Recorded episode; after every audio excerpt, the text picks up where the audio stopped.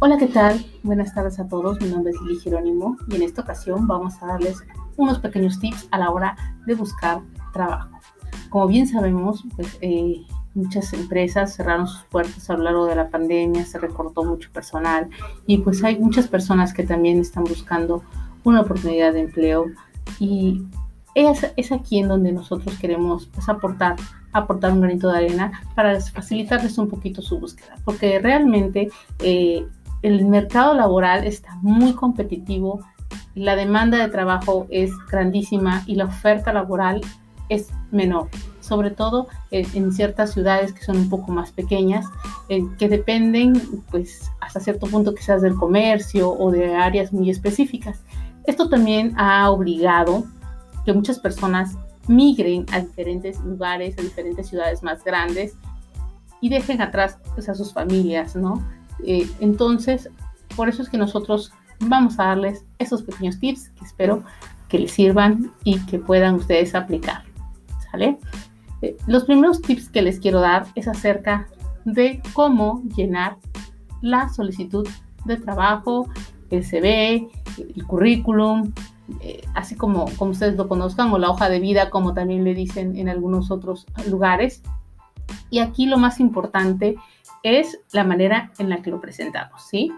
Necesitamos poner, hay empresas que no lo solicitan, pero en su mayoría eh, sí lo requieren. Entonces, es poner una fotografía en la cual se aprecie, nos apreciemos bien, nos podamos ver.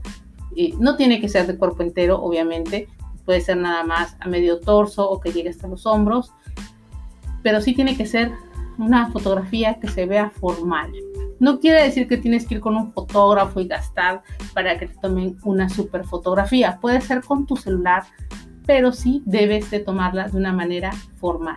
No se valen las fotografías que son sacadas de Facebook así de ladito o haciendo alguna otra pose, que sea formal, sobre todo porque estás aplicando pues para conseguir una oportunidad laboral. ¿Sale? El siguiente tip que te doy es que evites poner eh, el kinder, la primaria, la secundaria y todas aquellas, eh, pues así que escolaridad que ya no va, lo único que tienes que poner es tu último grado de estudios o si estás cursando algún otro curso o, licenciatura o maestría, no sé, eso sí puedes ponerlo, evita poner todo lo demás. Te comento esto porque lo he visto, me he desempeñado en el área de recursos humanos, de capital humano por, por mucho tiempo, entonces este sí realmente es algo que a cada ratito se ve, que a cada ratito está pasando. Otro punto importante es que a la hora de poner tus eh, experiencias laborales, pongas, por ejemplo, empiezas por la más reciente, el nombre de, de, la vacante o del puesto que tenías, de qué tiempo a qué tiempo estuviste laborando ahí y una breve reseña en la cual menciones tus logros dentro de ese puesto. ¿Sí? Aquello que sientas tú que fue lo más importante que hiciste o en lo que se sobresalió, eso menciónalo. Es muy importante porque de ahí nos ayuda a nosotros en la parte que está contratando a saber qué capacidades desarrollaste o en dónde te podemos apoyar a desarrollar también, porque esa es una parte importante dentro de las organizaciones, el darles la oportunidad de hacer carrera a las personas que están entrando. Entonces, no olvides mencionar tus logros. Eso es lo más importante, ¿ok?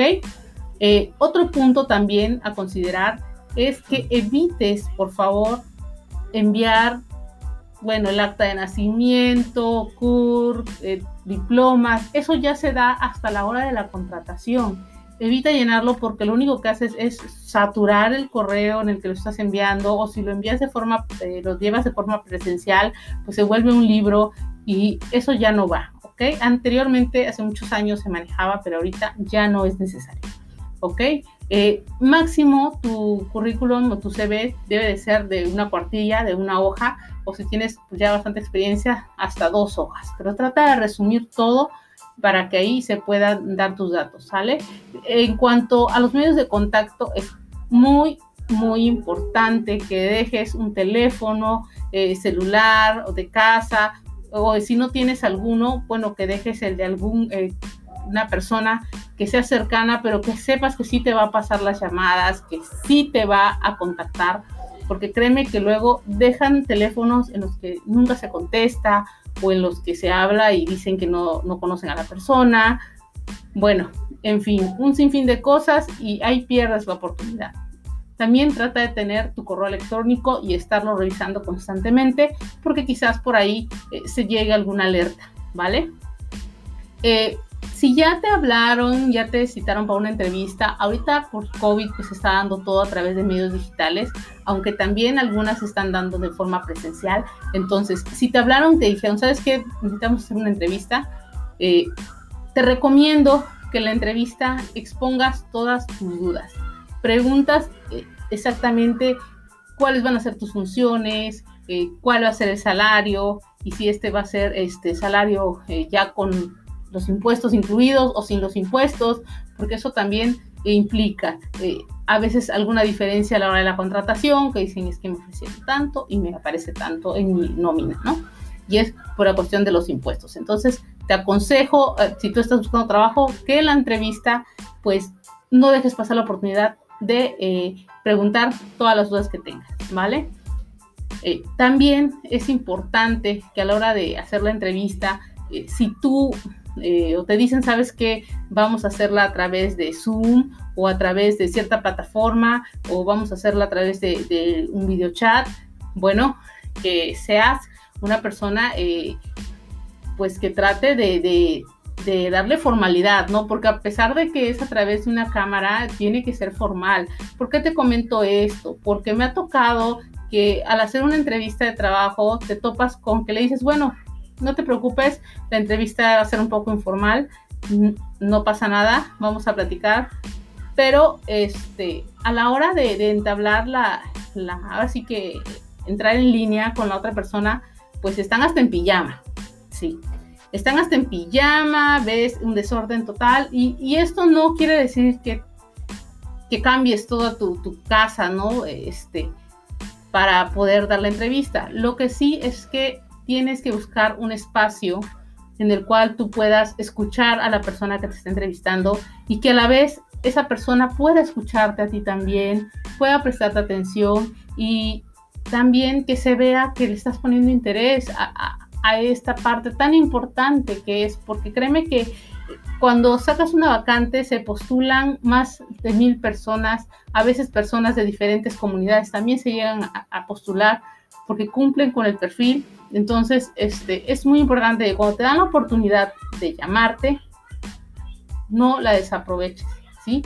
Por favor, sé muy, eh, vaya, tenaz a la hora de tomar esa llamada y exponer también la parte de en cuanto a tus conocimientos, en cuanto a tus habilidades y en cuanto a las aptitudes que tienes también, porque actualmente lo más importante son las aptitudes que tenemos como personas, ¿sí? Entonces, pon mucha atención si tienes algún problema, que no sepas utilizar algún eh, tipo de herramienta digital, sin problema comunícaselo a la persona que te está dando la oportunidad de la entrevista para que busquen algunas otras opciones. Créeme que hay compañeros que se dedican al área de reclutamiento, de selección de personal, al área de capital humano y te van a entender completamente porque créeme que todos hemos pasado y hemos estado también en el otro lado eh, de la moneda en el que también pues has estado como buscador de empleo y, créeme que va a haber la empatía. Simplemente tienes que aperturarte y, decir las cosas, ¿no? Para evitar caer en conflictos.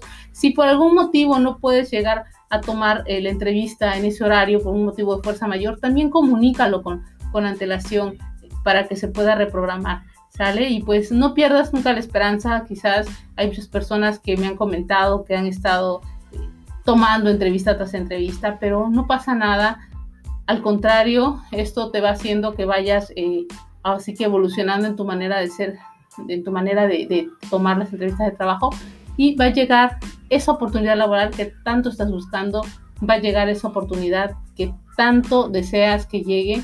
No te desesperes, eh, realmente hay muchas oportunidades en las que puedes encajar. Eso sí, también intenta siempre estudiar un poquito o, o bien investigar a qué se dedica la empresa a la cual te estás postulando, pues para conocer un poco de la historia, ¿no? De, todo el contexto laboral que, que, en ella se maneja. Y si en algo quizás no estás de acuerdo o sientes tú que no es lo que estás buscando, también hácelo saber a la persona que está reclutando, también hácelo saber a la persona que te está entrevistando, pues para que le dé la oportunidad a alguien más, ¿sí? Este, creo que hay que ser muy honestos cuando algo no nos conviene, tanto de la parte eh, contratante como de la parte que está también en búsqueda, de hablar con sinceridad y decir, ¿sabes qué? En este momento no, o ¿sabes qué? En este momento sí.